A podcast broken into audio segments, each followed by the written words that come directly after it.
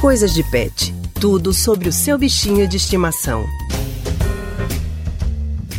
Com a flexibilização de muitos serviços em Pernambuco, a volta gradual ao trabalho nas ruas está acontecendo em diversas cidades, fazendo com que muita gente deixe o home office.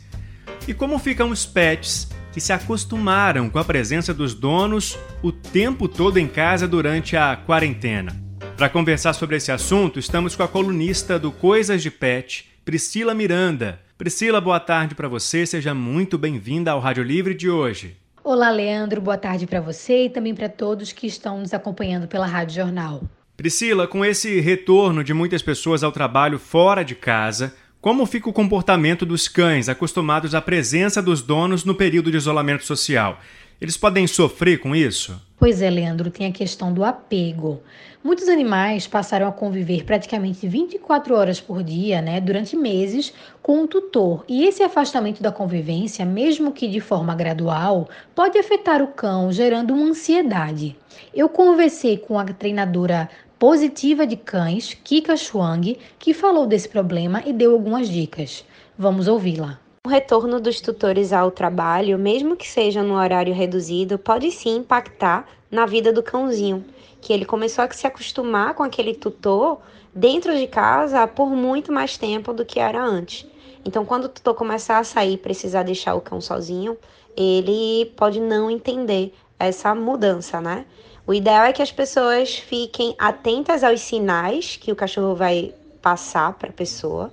Então, normalmente eles começam a apresentar mais salivação ou mais sudorese nas patinhas, latidos, uivados, mais agitação na chegada das pessoas. Então, começar a perceber os sinais de ansiedade do cãozinho quando o tutor sai ou quando ele retorna. Né? É importante que sempre ao sair deixe algum brinquedo bem legal com o cachorro. Eu gosto de fazer as refeições do cão sempre no momento que o tutor sai, para que ele entenda que aquele momento ali é especial. E na hora que o tutor retorna, ele retira aquele brinquedo especial, né? E aí não faz festa também na chegada, no retorno de casa, porque se faz festa, o cachorro começa a entender que o retorno do tutor à casa é o momento mais precioso, quando na verdade o cachorro precisa aprender que ficar sozinho também é muito legal. Então, sempre deixar brinquedinhos recheados. Se o cachorro não está acostumado a isso por um tempo muito prolongado, o tutor pode fazer isso dentro de casa mesmo. Então, colocar brinquedos recheados num cômodo e se deslocar para outro cômodo. E ao voltar para o cômodo onde o cachorro está se alimentando, retira aquele brinquedo especial. O cachorro tem que entender que aquele brinquedo especial só aparece quando ele está sozinho, sem o tutor. E quando o tutor está presente, aquele brinquedo some. Então, como a treinadora Kika falou, é muito importante a gente observar o comportamento do cachorro nessa ausência e investir em atividades que o mantenham sempre distraído enquanto o tutor está fora de casa. Ótimas dicas, Priscila. E se tiver dúvidas, é importante que o dono do animal procure sempre a ajuda de um especialista.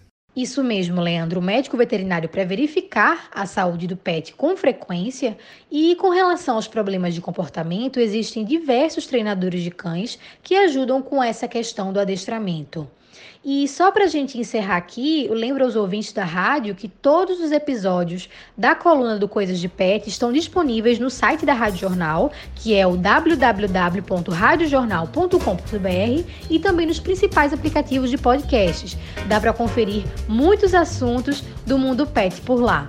Tá certo então, Priscila, a gente agradece a sua participação aqui no Rádio Livre de hoje. Boa semana e boa tarde para você. Até segunda-feira que vem. Eu que agradeço, Leandro, e estou de volta na próxima semana.